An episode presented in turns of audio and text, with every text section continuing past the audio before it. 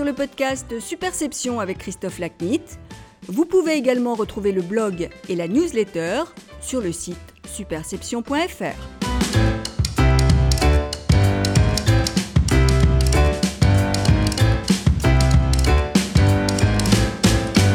Bonjour, je suis ravi de vous retrouver pour ce nouvel épisode du podcast Superception.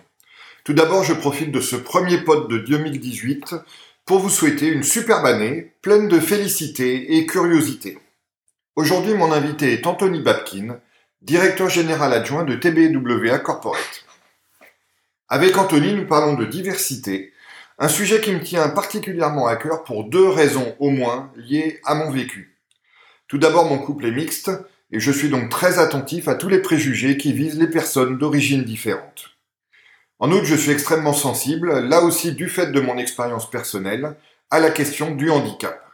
Cela fait de moi, à mon modeste niveau, un avocat de la diversité sous toutes ses formes, et pas seulement de celles associées à ces deux dimensions. Anthony, bonjour. Bonjour Christophe. Merci de participer à cet épisode du podcast Superception. Alors évidemment, toi, il est impossible de, de converser avec toi sur ton parcours sans parler euh, de, du fait que ce parcours a commencé à Évry.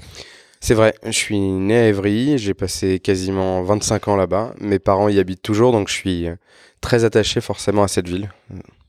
Alors raconte-moi un peu ton, enfance, euh, tes débuts dans les études, dont je sais parce que tu le racontes sur ton blog que euh, ça a été un, parcours parfois un peu heurté euh, avant d'arriver aujourd'hui à ce dont on va parler tout à l'heure, c'est-à-dire ton, ton développement, ta carrière et tes activités extracurriculaires multiples.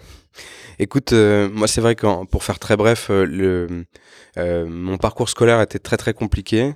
je pense que j'entends plein de jeunes parfois dire je suis, je suis pas fait pour l'école. c'est vrai que l'école est quand même assez standardisée dans, dans, sa manière de d'évaluer ce qui est le, le potentiel d'un élève, etc. Donc t'es pas bon en maths pas bon en français forcément un moment où euh, on te met sur une voie qui est un peu différente. Donc, euh, je pense que moi, j'ai décroché à partir de la, de la cinquième, quatrième. Euh, enfant turbulent, euh, euh, meneur parfois, agité, insolent. donc c'est le moment où on regarde un peu ton bulletin scolaire. meneur, c'est une bonne qualité qui est restée. oui, mais que tu as, as mis à profit dans d'autres circonstances. Peut-être, mais dans le bon comme dans le mauvais, parfois ça peut, voilà, on peut entraîner les gens vers le meilleur comme vers le pire. Et à ce moment-là, c'était pas vraiment le, la les meilleures choses que je faisais. Et, et je pense que très vite, quand tu es un enfant en échec scolaire, ce qu'on regarde très directement sont tes notes pour un conseil d'orientation. Et moi, on m'a très vite orienté vers une voie euh, plus professionnelle, un CAP, un BEP. Et c'est vrai que j'aimais bien la cuisine, donc euh, c'est un truc qui aurait pu me, botter. Euh, ce que je reproche peut-être avec le recul, parce que c'est c'est pas la voie finalement que j'ai choisie. Puis la, force des rencontres ou la force aussi de l'entourage, hein, d'avoir des parents qui disent mais t'es sûr que c'est ce que tu veux faire, euh, fait que euh, j'ai continué un parcours scolaire plutôt classique. Et en fait, euh, j'ai peut-être en ligne de fond, j'ai le souvenir simplement d'un euh, d'un conseiller d'orientation qui m'ait pas forcément montré la voie de l'excellence, même vers l'apprentissage. Et je me dis que c'est vrai que c'est le, le peut-être le regret que j'ai de l'époque de me dire que euh, c'est ce qui manque peut-être encore en banlieue, euh, là d'où je viens en tout cas, euh, c'est euh, des, des, personnes qui montent les voies d'excellence, même même lorsqu'on prend une voie comme l'apprentissage, même lorsqu'on prend une voie scolaire un peu différente, c'est de dire que bah après un CAP, on peut faire un bac pro, on peut faire un BTS, on peut faire une école hôtelière, voilà. Donc c'est ce qui m'a manqué, mais heureusement que j'ai eu un entourage bienveillant à ce moment-là. Ouais, alors justement, c'est ça que je voulais un peu approfondir, parce que c'est évidemment le, le déclic ou le tournant qu'il y a eu dans ton parcours, mmh. entre ces difficultés que tu décris mmh. euh, avoir commencé euh, en cinquième ou quatrième, mmh. et le fait que tu t'es retrouvé in fine sur, euh, sur une voie qu'on peut qualifier de classique, euh, en termes d'études en tout cas, comment ça s'est passé ce, ce retour? Moi j'ai une maman qui s'est arrêtée de travailler euh, à l'époque euh, pour pouvoir euh, bah, tout simplement euh, éduquer ses enfants. Enfin, c'est un sacrifice, donc euh, je la, je, la, remercie encore. Mais je dirais que le, retour à, la normale, c'est euh, le fait d'avoir en fait un, entourage qui, euh, qui met le doigt sur un problème, qui prend le temps pour, euh, pour accorder une éducation aux enfants. Et puis aussi, à un moment, dans cet environnement à Évry, j'ai le souvenir de professionnels de l'enseignement quand même très dévoués pour les, les, les, élèves. Et donc, d'avoir eu des gens qui, à un moment, disent Mais t'as le potentiel d'y arriver, accroche-toi, malgré effectivement le décrochage ou malgré les difficultés. Quoi. Donc, donc retour à la normale donc il a euh, fallu que tu comprennes toi-même que tu avais ce potentiel et que finalement tu t'es donné l'envie de l'exploiter. Ou en, en, tout cas les autres, la capacité de dire aux autres, tu peux peut-être y arriver, euh, essaye ça, euh, donne-toi les moyens, voilà, avoir des... Oui, mais ce que je veux dire, c'est que les autres t'ont aidé finalement toi à prendre conscience complètement, de ça. Ouais, ouais, complètement. Pour, pour l'exploiter. Donc du coup, bac ES, mm-hmm. et ensuite Université d'Evry pour mm. entamer des études euh, longues et, variées, mm. et en commençant par un DUT technique de commercialisation. Mm. C'était une rampe de lancement. Euh, ça m'a permis, j'ai rencontré des gens qui m'ont dit, bah, t'as envie de créer, ça se sent, donc euh, crée ta propre, ton, ta propre organisation. Puis j'ai créé une petite association et tu as créé aussi une agence événementielle, voilà. King Event. Une association qui est devenue une petite agence et une agence de proximité. Euh, ça m'a permis d'ailleurs à l'époque de euh, commencer à faire des choses pour la mairie d'Evry, euh, pour certaines institutions locales. Et donc de, bah, de, de, commencer à être mon propre patron. C'était génial. J'étais étudiant et j'avais déjà des collaborateurs, un associé, donc c'était trop cool. ouais, mais alors attends, là aussi, il faut que tu nous expliques, Anthony, parce que tous les étudiants euh, ne commencent pas euh, leurs premières années euh, d'études supérieures en créant, en créant une boîte. Donc, je comprends bien qu'il y a des gens qui t'ont dit tu as envie de créer, donc crée. Mais comment toi, tu as eu, t'as franchi ce pas de la création d'entreprise qui quand même comporte un risque, puisque mm. ça peut réussir, mais ça peut aussi créer des, des, difficultés si tu te plantes. Mm. Et puis, deuxième question complémentaire ses contacts avec la mairie d'Evry, etc., alors que tu es un jeune étudiant que personne connaît, qui n'a pas euh, le, forcément les réseaux que d'autres peuvent avoir. comment tu t'es constitué cette, cette première euh, approche qu'on veut dire commerciale? Euh, je crois que déjà à l'époque, l'IUT dans lequel j'étais était un peu marginal presque dans la manière de voir les choses, l'enseignement. Enfin, j'ai adoré puisque je voulais faire mon stage et puis j'ai dit en fait j'ai pas envie de faire un stage dans une autre entreprise, je veux faire un stage dans dans ma propre structure. Et donc à l'époque, ma maître de stage, qui était la responsable de l'IUT, m'avait dit bah vous pouvez faire votre stage dans votre propre association. Euh, J'avais trouvé ça génial. Donc euh, j'étais ultra responsabilisé. Donc euh, limite euh, la, la, la, la, trouille de ne pas y arriver parce qu'on se dit je suis mon propre patron. Donc c'était un espèce de stage où... Quasiment ton propre tuteur. Voilà. Mon associé avait le même âge que moi et était mon tuteur. Donc c'était presque bidon. Mon associé c'est Adrien? Oui, Adrien Rosier. et, et, donc c'est génial puisqu'en fait on a pu créer cette aventure. Et après sur le fait d'aller chercher ses premiers clients, etc., je pense que c'est un peu au, au pif c'est tenter, c'est proposer, c'est suggérer, c'est construire. C'est un peu seul en fait à ce moment-là parce que comme dans l'entourage, il n'y a pas d'entrepreneur. J'ai un papa qui est euh, très self-made man, mais pas de, modèle entrepreneurial autour de moi. Donc euh, on teste, on essaye, on se plante, on voilà, on tape aux portes, euh, on suggère, on propose, et puis si ça réussit, tant mieux. Et donc ça, ça a été difficile au début quand vous tapez aux portes pour euh, entrer dans la mairie d'Evry que tu mentionnais ou dans, ou dans d'autres chez d'autres clients? Oui, complètement, complètement parce que après il s'agit euh, peu à peu, on est, c'est une, on est euh, en région, donc euh, il y a des codes qui sont peut-être plus simples, plus directs, etc. Mais je vois déjà la limite de mes propres codes à euh, parler à un patron, parler à un maire, parler à un, ou un maire adjoint, ou parler, voilà. Donc peu à peu, c'est un apprentissage qui se fait sur le terrain et, c'est super bénéfique. En tout cas, j'espère pour tous les jeunes qui à un moment ont cette soif de d'entreprendre ou potentiellement qui sont des décrocheurs qui ont ce potentiel par leur environnement, alors peut-être leur école, peut-être leur, euh, leur tuteur, etc., de, de, commencer à être leur propre patron, c'est génial. Voilà, de se jeter à l'eau. Mm. Alors ensuite, tu enchaînes donc avec euh, la Télécom École de Management où tu commences un de tes nombreux masters, euh, un premier master en marketing et management stratégique. J'en ai que deux. c'est que j'en ai 15. Non, mais il y a un MBA aussi. oui, c'est vrai. Euh, ça trois. Ouais, mais euh, ouais, écoute, je suis rentré à Télécom École de Management. Le campus est sur Evry. Euh, c'est une école formidable parce que c'est une école qui est en fait euh, gratuite pour les boursiers. En fait, il y a 50% de boursiers. C'est une des dernières écoles en fait fait de commerce public en France, pour pas dire la seule, et en fait qui revendique dorénavant aussi cette capacité à intégrer des gens qui sont issus de la diversité, qui revendiquent l'égalité des chances, parce que de fait les, les, les, droits de scolarité sont très faibles. Et elle est très bien classée, elle vient d'être classée dans quasi le top 10 récemment par, par Challenge. Donc c'est intéressant, c'est une bonne école. Et j'étais en fait à ce moment-là euh, le seul évrien de toute ma promo, on était 300.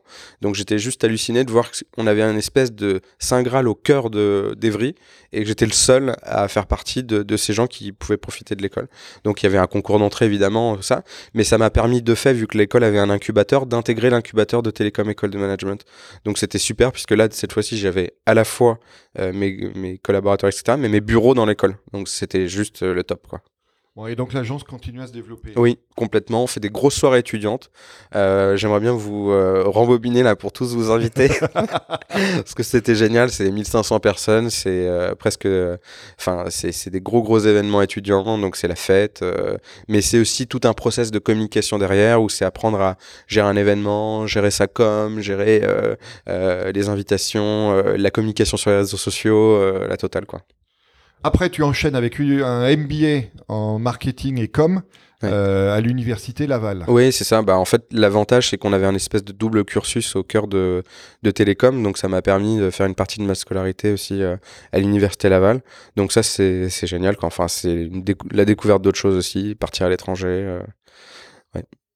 Et, donc là, si je dis pas de bêtises, tu rentres euh, avec par l'entremise de, de Mosaïque RH, dont tu vas nous expliquer mm. euh, mieux que moi les, les, missions à partir de ton expérience, comme chef de projet web junior chez GDF Suez. Il y a trois ans qui s'écoulent en même temps que ma scolarité, et c'est vrai que je vois les limites de cette petite entreprise qui euh, malgré mon envie, va se limiter au territoire évrien. non pas qu'il soit pas riche, mais que j'en vois les limites quelque part dans ma capacité à développer le business. Et je me dis, en fait, euh, j'ai envie de voir ce qu'est une grande entreprise. Et puis, je pense que c'est ma mère qui me rabâchait, euh, va voir ce que c'est, euh, teste, voilà, essaye. Donc, j'ai arrêté cette aventure entrepreneuriale, clôturée par un bouquin. Donc, c'était génial parce qu'on avait tenté de frapper à la porte des éditions Erol. Ils nous ont permis d'écrire ce premier bouquin sur, sur comment gérer un événement. Donc euh, c'était un peu un presque un, témoignage de cette expérience-là. Et euh, en parallèle, effectivement, je rentre chez GDF Suez euh, grâce à l'équipe de Mosaïque RH.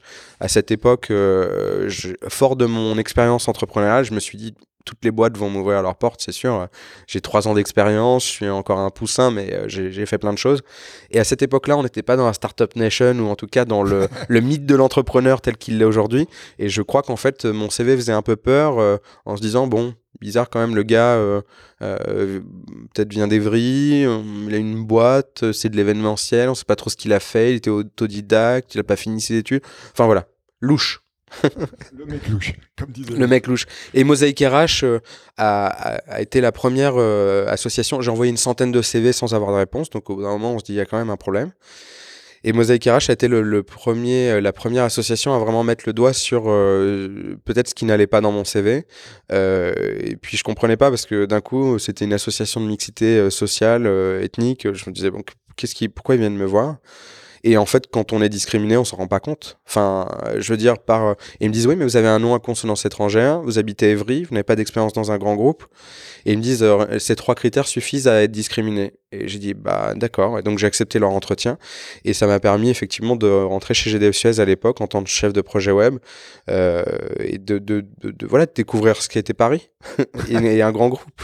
Et donc là, ensuite, euh, tu rentres dans ce qui est une des plus grandes euh, écoles de, de, communication de, de Paris. Mm. Et je dis pas ça parce que j'en suis un ancien élève comme toi. Mais, pas du tout. quel, quel CELSA Et donc tu fais euh, ton, ton, deuxième, euh, enfin ton quasiment troisième master là sur la stratégie de marque et de branding, master 2. Oui, euh, c'est euh, une vraie surprise. En fait, euh, j'ai le souvenir d'une conversation avec euh, une amie un soir qui me dit oui, le CELSA, j'aurais voulu essayer, mais je, je sais pas. Et elle était en posture d'échec. Et c'est vrai que ce qu'on m'a, en tout cas, le, dans, dans l'éducation que j'ai eue, on m'a enseigné tout sauf l'échec. C'est tout le temps réussir, tenter, euh, essayer, euh, voilà. Et, et, en fait, euh, je me suis dit tiens, bah, je vais l'essayer. Puis j'avais juste l'âge limite pour le le, le faire. Et puis j'avais été accepté sur ces concours, donc c'était, enfin, c'est une nouvelle, c'est une nouvelle fenêtre qui s'est ouverte. c'est d'un coup l'aller-retour entre Évry, Neuilly, donc un peu le grand écart, mais c'est l'arrivée dans un nouveau monde pour moi. Euh, un monde un peu plus normé, un monde euh, de, de, de, avec des enfants euh, tous parcours plus plus linéaires ou plus parfois de grande école, de prépa. Donc voilà, un autre environnement, vraiment challengeant, très challengeant. Bon, et la difficile pour toi ou finalement tu t'es fait assez vite Difficile parce que déjà un parcours un peu atypique, j'avais déjà créé une boîte, j'étais à mon deuxième bouquin à ce moment-là. Euh, et, je donnais déjà des cours à côté et finalement j'étais euh, comme tout le monde en alternance etc donc un peu euh, un peu un hybride enfin un produit un peu un ovni dans ma promo et donc mm. en 2011, il faut que je donne des dates pour qu'on se repère.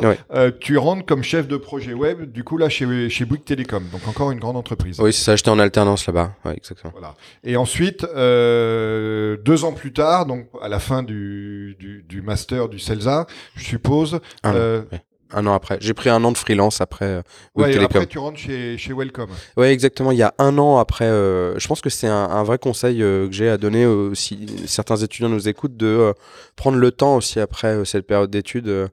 certains partent à l'étranger, d'autres se mettent en freelance. Je pense que j'ai eu un vrai temps de respiration après le CELS 1 et ça m'a permis de créer ce MBA en stratégie et communication digitale dans une école.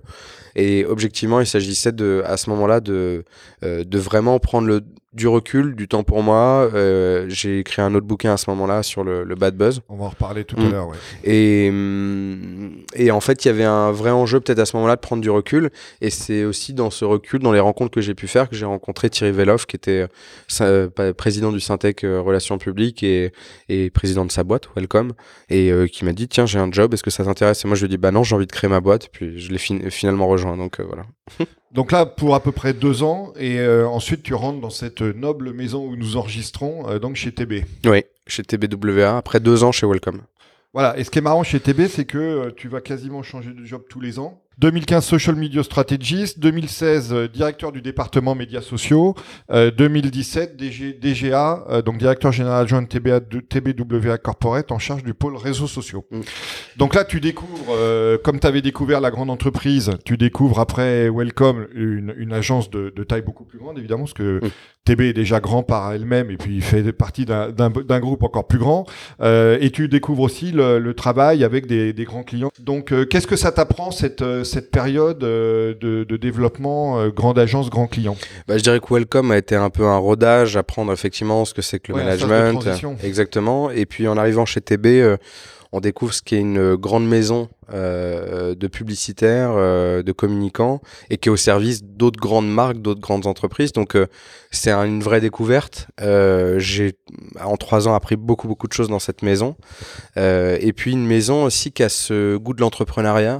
Enfin, je dois rappeler que Jean-Marie Dru est un peu un des pères fondateurs de, du groupe TBWA, et donc qui est français. Hein, qui a, qui a, le pape de la disruption. Voilà, le pape de la disruption. Et puis la disruption est toujours le, on va dire le presque le moteur culturel euh, et créatif de la, de, de, la maison TBWA. Et donc c'est vrai que je pense qu'il y a cette culture de l'entrepreneuriat. Moi j'ai un, boss qui est euh, euh qui s'appelle Emlyn Korengol, qui est qui est américain et enfin franco-américain et qui a cette culture aussi du euh, just do it. Alors voilà c'est la, signature de Nike genre fais-le quoi. Et, et donc c'est vrai que c'est cette capacité à se dire j'arrive dans une organisation où il y a une équipe à créer, il y a un business potentiel qui est autour des réseaux sociaux. Et peu à peu, avec euh, une équipe, on met des pierres, euh, chacun met sa pierre à l'édifice, avec un environnement qui est quand même extrêmement compliqué parce qu'il est mouvant. Euh, on a des jeunes qui, qui ont mon âge ou un petit peu moins et qui partent très vite euh, euh, sur d'autres agences parce que euh, le marché est frugal. Et en fait, du coup, il s'agit dans cet environnement un peu hostile de construire, concurrentiel aussi, hein, toutes les agences sont dorénavant un pôle réseaux sociaux. Mais c'est intéressant parce qu'en quelques années, on construit en fait une équipe et on construit aussi un, une business unit.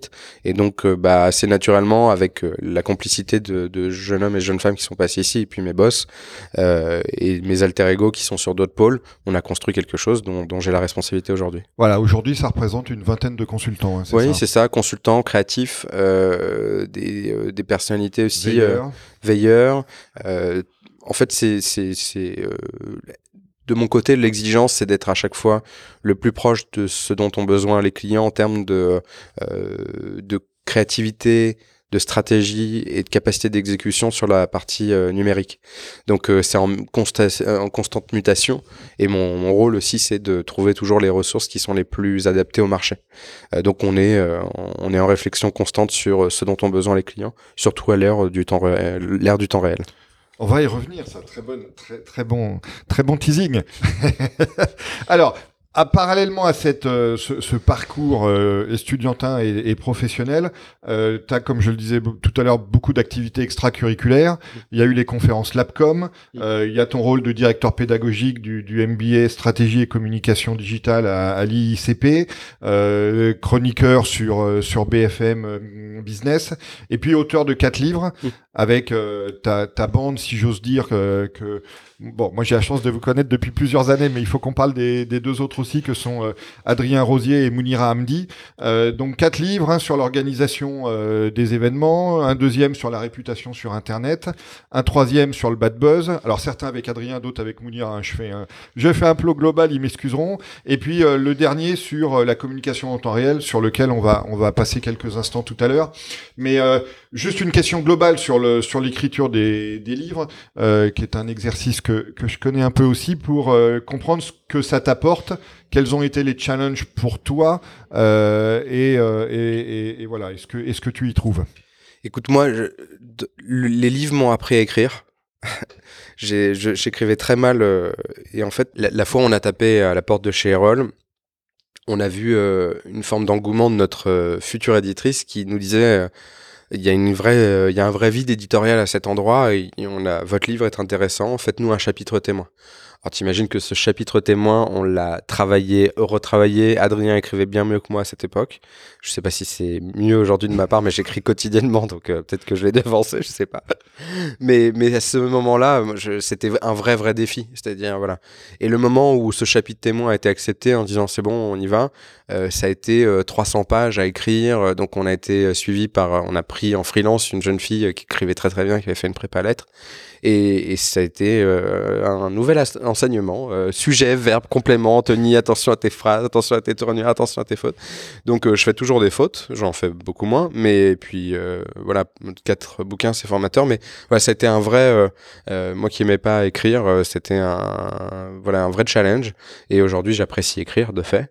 Et de plus, ça a été un, un ascenseur social, les ouvrages, je pense. De, de, de, se dire euh, à un moment tu deviens auteur donc euh, tu deviens quelqu'un qui a un savoir un savoir-faire euh, qui sait écrire. Voilà c'est un truc sérieux. Et, voilà un bon un bon accélérateur. Alors pour prendre un peu de recul sur ce parcours avant de passer à la suite de l'interview, je voulais te poser une question que nos auditeurs se posent certainement, même si elle doit heurter ta, ta modestie. Si est, comment tu expliques cette réussite qui est quand même assez singulière par rapport au parcours que tu décrivais au début? Alors je ferai pas le faux modeste, mais euh, j'ai, je parlerai pas de réussite. En fait, pour moi, réussite, c'est quelqu'un qui euh, qui rend le, le monde meilleur ou qui change le monde par quelque chose qu'il a créé. C'est pas du tout mon cas. Euh, J'en suis très loin. J'aimerais, ça me ferait, j'adorerais. Mais reste du temps pour faire ça. Voilà. Mais donc, euh, euh, on va plus parler d'un parcours, je pense, atypique, avec des choses, en tout cas, moi que je, même certains amis en me disant, on n'aurait pas parié un euro sur toi, donc c'est amusant. Mais non, je, je, parlerai pas de réussite, je parlerai juste de d'enthousiasme et d'envie de réussir. Voilà. Alors, ça introduit la question que j'allais te poser juste derrière, qui est euh, quelles sont les leçons de ton parcours que tu pourrais partager avec nos auditeurs et qui seraient, indépendamment évidemment du fait que chaque individu est différent des autres, mais est-ce qu'il y a des leçons de ton parcours que tu penses applicables à d'autres? Est-ce que c'est justement cet hmm. enthousiasme, cette envie, ou est-ce que tu en vois d'autres aussi? Je dirais deux choses. La première, c'est euh, ne pas trop douter. Euh, je pense qu'il y a beaucoup de jeunes, et surtout quand on a un environnement qui est pas favorable, euh, grandir en banlieue, parfois ça peut être dur. Euh, t'as pas de rôle modèle, t'as pas de gens qui sont là pour tout le temps pour t'aiguiller, t'as pas nécessairement toutes les personnes que tu voudrais pour poser des questions sur euh, une embauche, un, en- un entretien d'embauche. Internet facilite ça aujourd'hui, mais euh, tu- voilà toutes les questions naïves que tu peux te poser si tu es jeune et que t'as pas de réseau, euh, tu sais pas trop à qui les poser. Donc c'est la première chose, ne pas trop douter, y aller avec l'instinct, se planter, essayer. Et par ailleurs, la deuxième, je dirais euh, euh, savoir s'entourer. Euh, c'est vrai que moi, en prenant un peu de recul, je me dis que j'ai rencontré des bonnes personnes. Mais c'est pas que le fruit du hasard, c'est aussi de se dire tiens, cette personne elle était bienveillante, elle était à l'écoute, elle m'a apporté un bon conseil. Est-ce que j'en ferais pas un peu un, un mentor ou est-ce que je je profiterais pas un peu plus de ses conseils en disant est-ce que je peux te voler le temps d'un déjeuner, euh, le temps d'un café, le temps de voilà. Et ça, je pense que c'est précieux, savoir euh, s'entourer. Euh, je pense à une jeune fille en ce moment que j'aiguille, en tout cas sur sa recherche d'emploi, etc. Euh, on n'a rien en commun, euh, on n'a pas d'amis en commun, et en fait, c'est juste parce que sa détermination me, me donne envie de l'aider. Et euh, quelque part, elle en veut. Et euh, quelqu'un qu'en veut, on a envie euh, parfois aussi de lui tendre la main. Voilà. Donc, euh, donc savoir s'entourer, je pense que c'est précieux. Et ne pas hésiter, euh, voilà, à, à pousser les, les portes, euh, demander, poser des questions. euh, insister.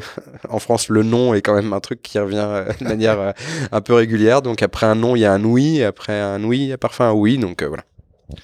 Est-ce que par rapport à ton expérience, tu te dis aujourd'hui, euh, eu égard à la problématique de la, de la diversité, que le monde de la com et euh, quand tu compares aussi avec tes, tes camarades qui sont dans d'autres secteurs, que le monde de la com est plutôt plus ouvert, moins ouvert, ouvert de manière équivalente par rapport à ces, à ces enjeux de diversité que d'autres secteurs?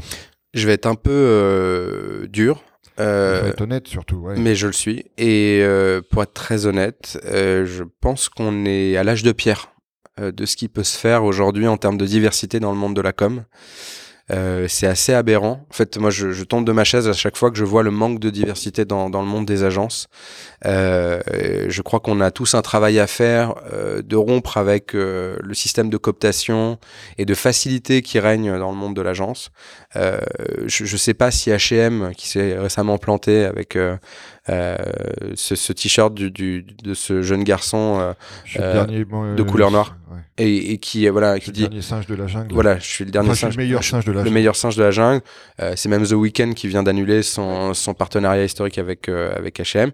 Euh, en fait, on a un enjeu dans nos environnements comme d'être à, à la comment dire d'être le reflet de la société et d'avoir des gens qui sont capables culturellement euh, de penser euh, pour un ensemble de cibles de public en France ou à l'étranger et surtout à l'ère de la mondialisation on attend quand même d'avoir des gens qui puissent enlever les œillères et réfléchir à tout type de thématiques.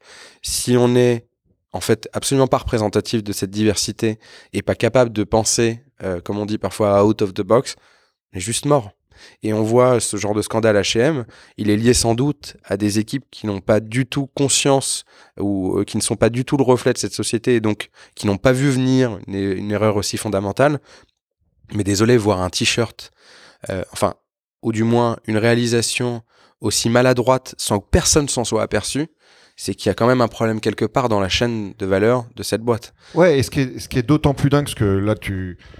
Je vais rebondir, moi, sur une de mes marottes, mais euh, je, je, je n'arrête pas de répéter qu'une des premières qualités d'un communicant, probablement dans les trois top qualités d'un communicant, c'est l'empathie. Mhm. Parce que le communicant, son boulot, c'est toujours penser davantage à ses audiences que Mhm. finalement à son annonceur ou à celui qui s'exprime. Mhm. Parce que si celui qui s'exprime s'exprime que pour lui-même, il va aller nulle part. Donc le communicant qui passe pas son temps à penser d'abord aux audiences est, à mon sens, un mauvais communicant.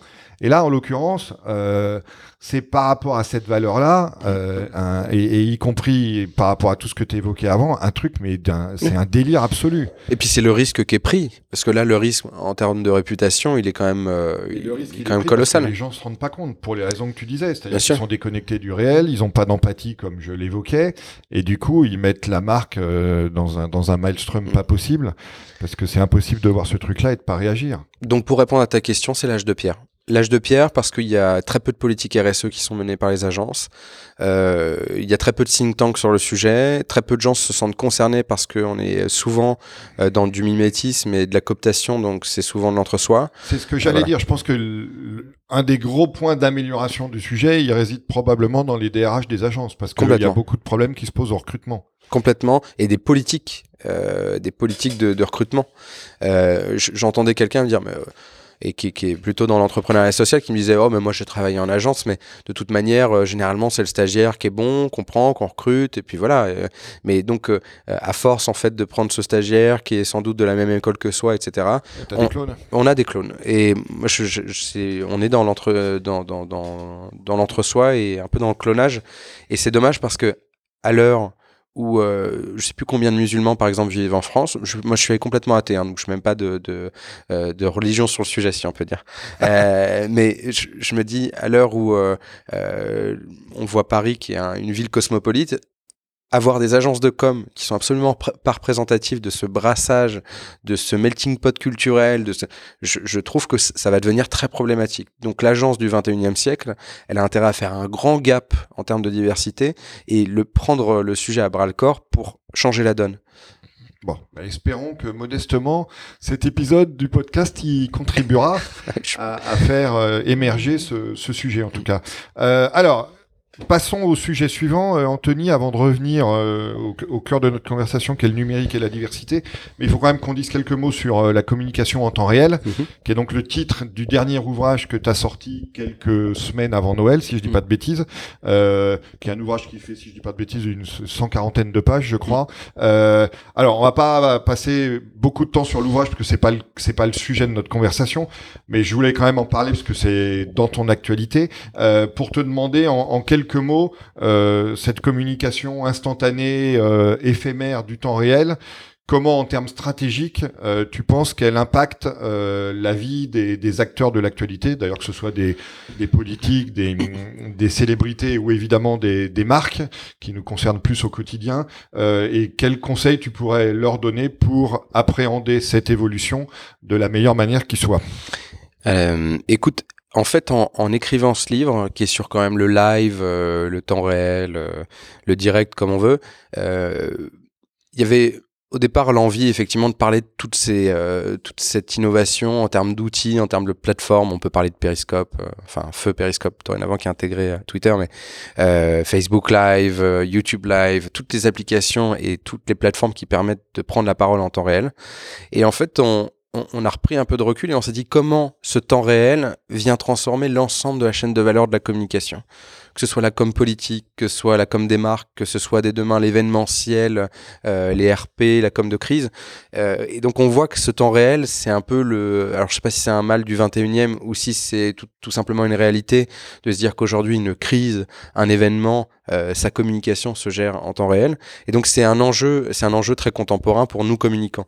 Ça veut dire que notre challenge pour tous, c'est un, cette capacité à écouter euh, le temps réel, le comprendre, parfois l'anticiper. Il y a quand même pas mal de choses qui s'anticipent en temps réel, de la sortie de film à un événement politique, à, aux réformes Macron qui vont venir toute cette rentrée. Et en fait, c'est une capacité pour les marques et institutions d'anticiper ce temps réel-là et de le travailler. Donc euh, ce livre-là avait plutôt vocation à dire comment je travaille ce temps réel pour en faire non pas euh, un, un, potentiel euh, point difficile à gérer, mais davantage une opportunité en termes de prise de parole. Donc c'est plein de conseils sur ça. Et la seconde, c'est se dire comment aujourd'hui une équipe com doit muter à l'ère du temps réel pour être la plus agile possible, la plus représentative en termes de compétences de ce dont a besoin l'entreprise pour travailler ce temps réel, et aussi comment en fait euh, on transforme une équipe com euh, avec tous ces enjeux de, du temps réel. Donc aussi bien en termes de formation, euh, de prise de parole, que d'outils, que de, de, compétences, comment on intègre de nouvelles compétences, quels sont les nouveaux métiers aussi qu'on a intérêt à avoir dans son équipe com, du veilleur en passant par le social media manager, en passant par le créatif en temps réel, en passant par euh, le data analyst, et j'en passe et des meilleurs. Donc euh, c'était un peu un constat sur cette transfo, et la deuxième sur les moyens utiles ou nécessaires pour euh, pouvoir être le plus actif, le plus euh, et le plus peut-être créatif euh, possible en temps réel. Voilà, et puis une dernière précision, parce que j'ai pas cité son nom euh, quand je parlais de la, de la mm. bande tout à l'heure, mais ce livre-là, tu l'as écrit avec Emmanuel Schilla, C'est ça. édition Erol. Exactement, et avec deux jeunes femmes qui étaient dans mon équipe ou qui sont toujours, sont Chloé Balex et Marion Dubuc.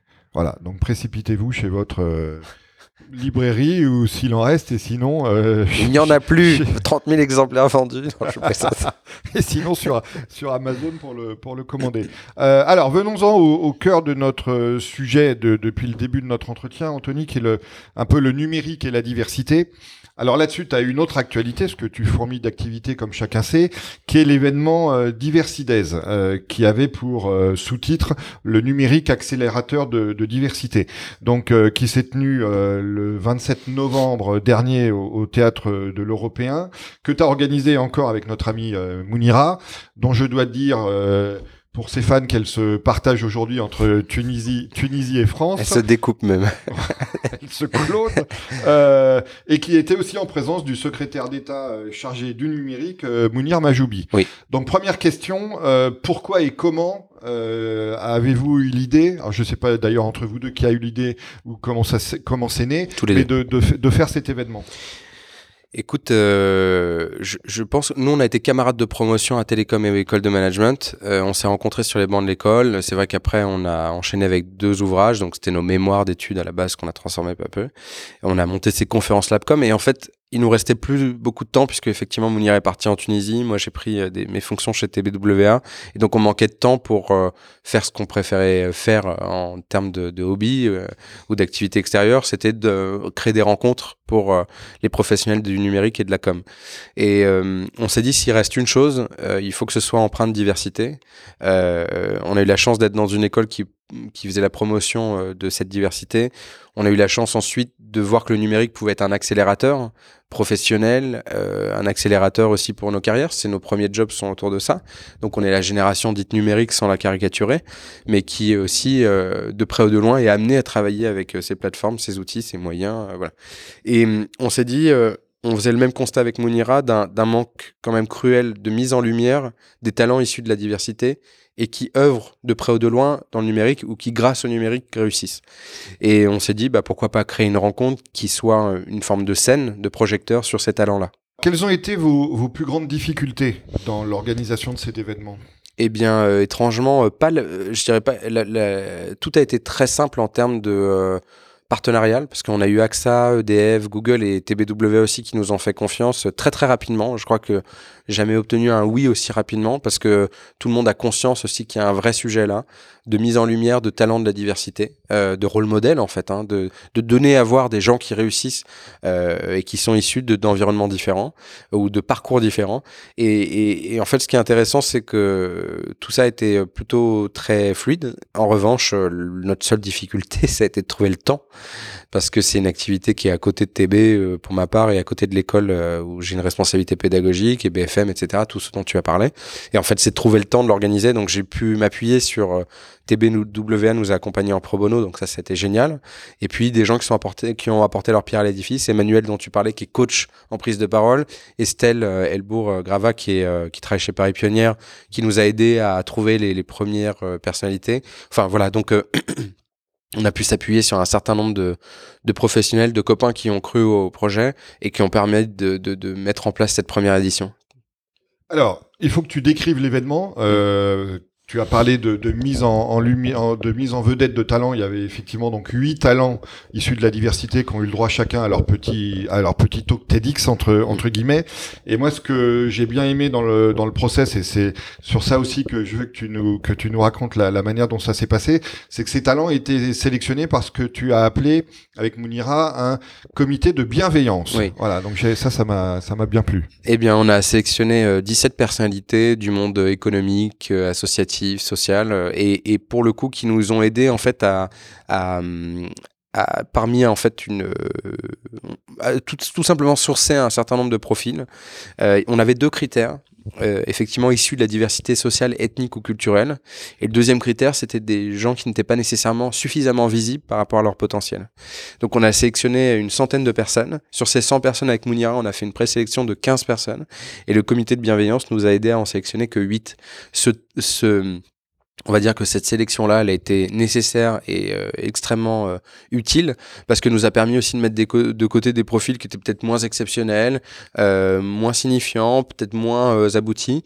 Et dans les huit qu'on a eus, tous avaient quand même en ligne de fond ce message fort de ou altruiste ou, euh, ou d'entrepreneurs ou euh, voilà et qui sont pour pour ma part en tout cas sur les huit qu'on avait sélectionnés euh, je sais pas tous les citer mais on, on va on va les on va redonner à on va remettre en ligne tout simplement leur prise de parole dans dans, dans cette rentrée. Mais tous avaient ont quelque chose de très très fort de très singulier et pour moi ce sont tous des rôles modèles de de notre époque alors, je sais que je vais te poser une question compliquée pour toi, parce qu'évidemment, euh, c'est difficile d'en extraire un ou deux parmi les huit, mais malgré tout, pour donner un peu envie à, aux, auditeurs du, du podcast d'aller voir sur Internet le, le site euh, de l'événement et le site où seront retransmis les, leurs prises de parole, est-ce que tu peux nous raconter peut-être un ou deux parcours qui, qui t'est le plus, euh, dont tu es le plus proche ou qui t'a le plus ému? On est plutôt à donner à voir des gens qui sont brillants et qu'on ne voit pas suffisamment, donc ils m'ont plutôt touché, certes, mais il m'enthousiasme surtout. Parce que je me dis, euh, si dès demain, la France a la capacité de montrer davantage euh, ses profits d'entrepreneurs ou de start-upers ou de tout simplement d'acteurs de, économiques, sociaux, on, sera riche de ça on va permettre à plein d'autres jeunes de se projeter, de se dire tiens, il me ressemble, j'ai envie d'être comme lui. Euh, et c'est vrai qu'aujourd'hui, on donne à voir dans la réussite, on va dire, de la diversité, euh, beaucoup d'artistes, euh, joueurs de foot, etc. C'était Abiola d'ailleurs qui avait ce discours qui était très fort en disant tiens, si si tu ta jambe droite frémit bien, tu seras peut-être footballeur. Si tu voilà. Donc on est vachement dans le cliché et dans tiens, t'es de banlieue, tu joues bien ou t'es es marrant, donc tu peux devenir peut-être comique. Mais il faut que aussi dès demain on puisse dire tiens euh, t'as la niaque tu peux peut-être être entrepreneur tiens voilà et donc ces acteurs euh, issus de la diversité vont nous permettre dès demain de se dire on donne à voir des rôles modèles qui réussissent. Pour te dire que c'est difficile d'en choisir qu'un euh, mais s'il y en a un qui m'a plus touché que les autres c'était Melvin. Melvin Châtelain il a 19 ans. Euh, il a gagné il a été lauréat du concours TMTF toi-même tu filmes de Google. Euh, et on sent que ça a été un, un, espèce de moteur de, de déclic pour lui dans, dans sa dans son début de parcours. Euh, c'est un garçon extrêmement intelligent, il a fait une prépa, il continue à faire cette prépa, il veut être prof demain. Et Grigny, pour ceux qui ne connaissent pas Grigny, c'est une ville extraordinaire parce que tu as un nombre d'ethnies incroyable, euh, donc tu as une mixité, euh, une mixité incroyable. En revanche, c'est une ville très dure. Euh, c'est une ville où rien n'est rien n'est donné, rien n'est qui, a peut-être été même ignoré au niveau national. c'est une ville aussi qui, pour l'Île-de-France, qui est très pauvre elle est riche de ses habitants, mais euh, objectivement, euh, euh, il y a beaucoup de difficultés dans cette ville-là.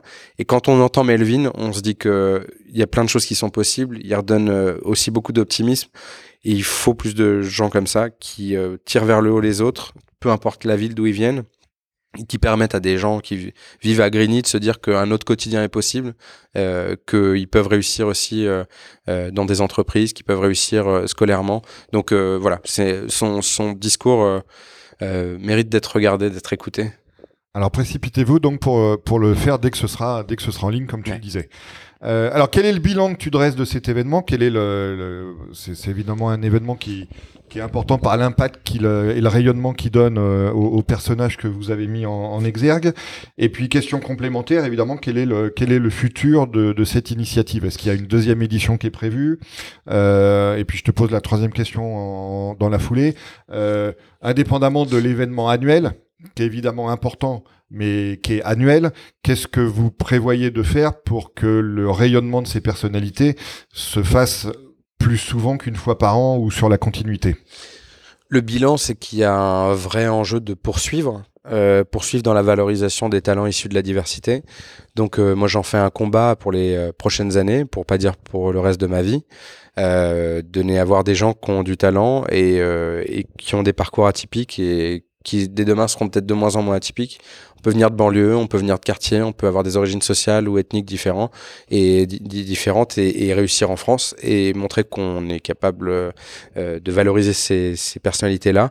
Donc moi, j'en fais vraiment un enjeu et sans doute à continuer avec Mounira euh, sur cette aventure-là. Parce que ce qui nous manque parfois, c'est le temps au-delà de l'aventure d'entreprise. la deuxième, c'est que oui, bien sûr, une deuxième édition. pour être très transparent, on envisage de le faire plutôt en région. ça nous a été demandé en disant mais pourquoi vous le faites à Paris et pourquoi pas ailleurs bien sûr. Donc j'ai bien envie de faire voyager le concept. Donc au moment où je te parle, il faut que j'en parle à Mounira.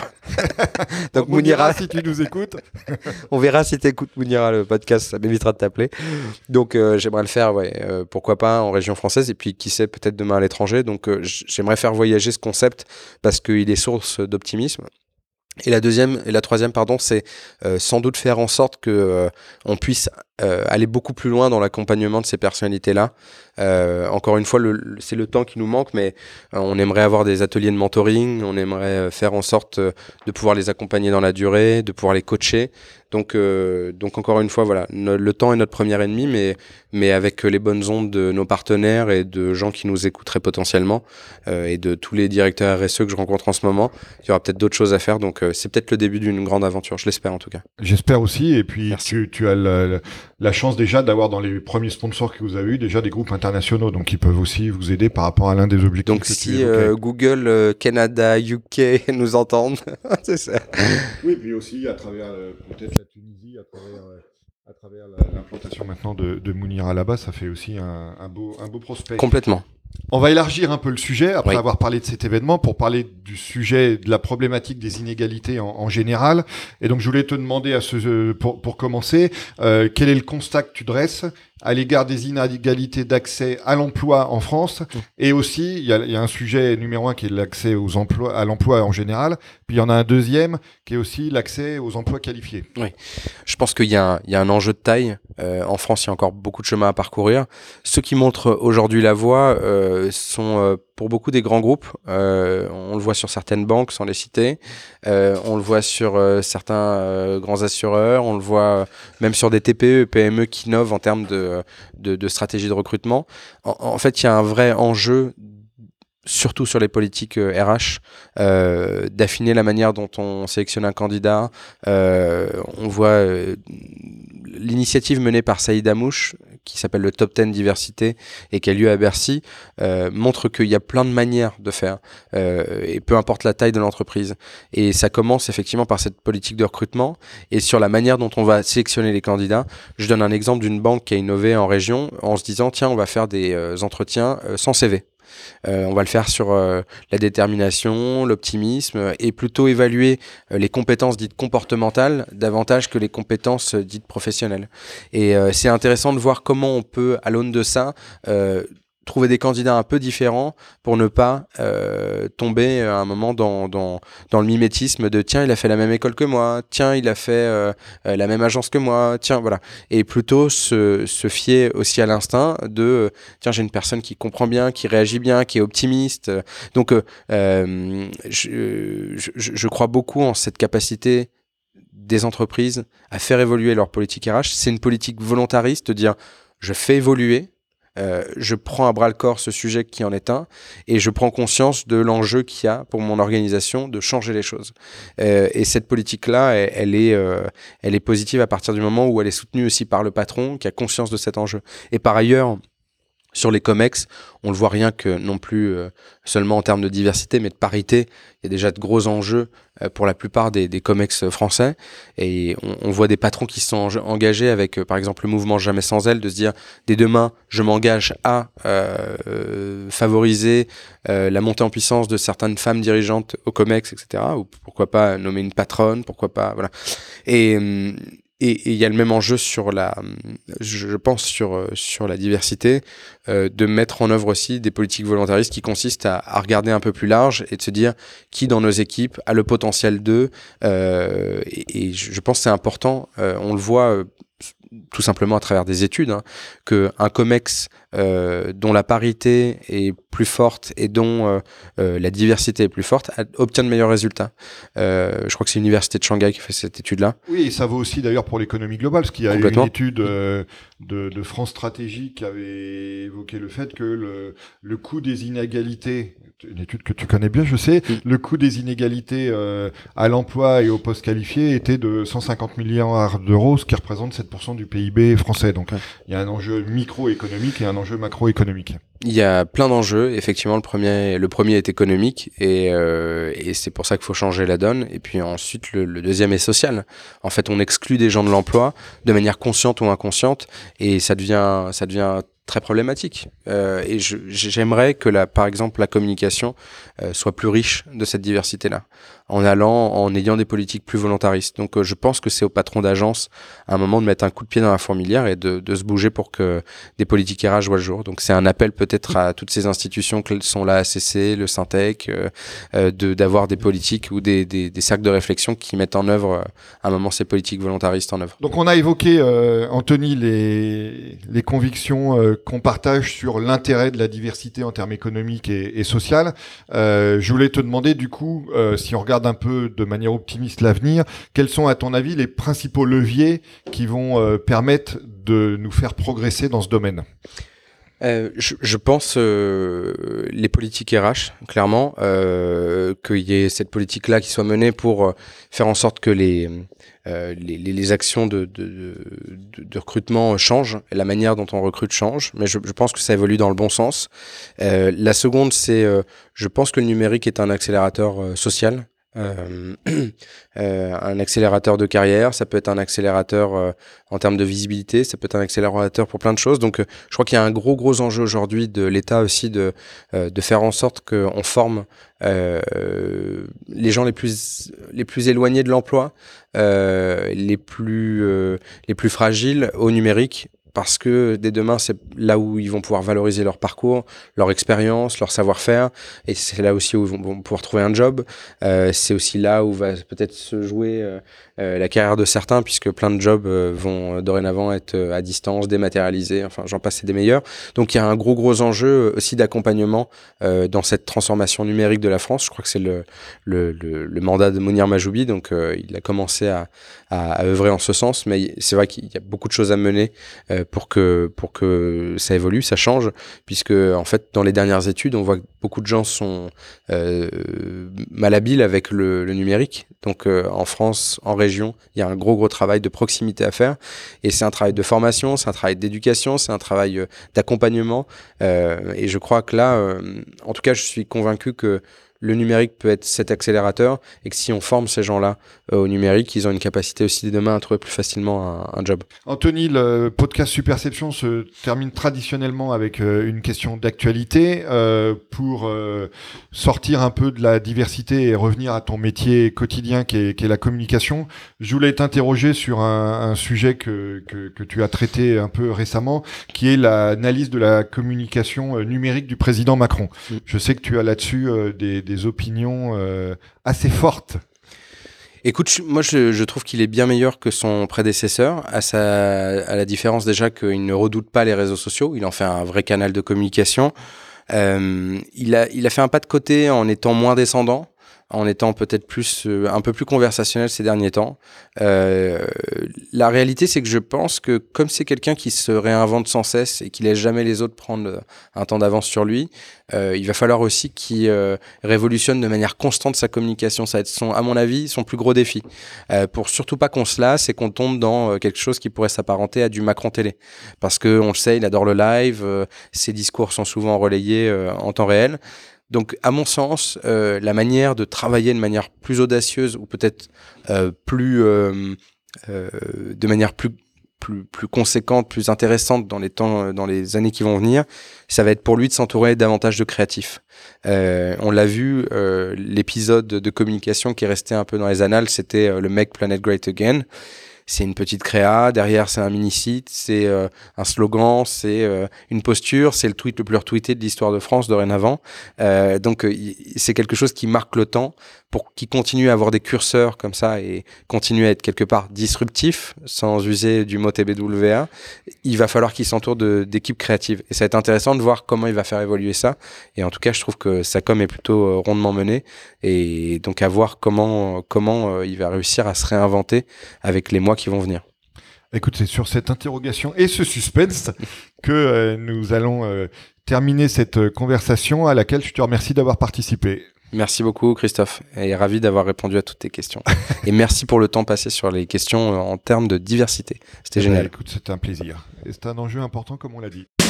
Merci d'avoir suivi cet épisode du podcast Superception. Vous pouvez également retrouver le blog et la newsletter sur le site superception.fr.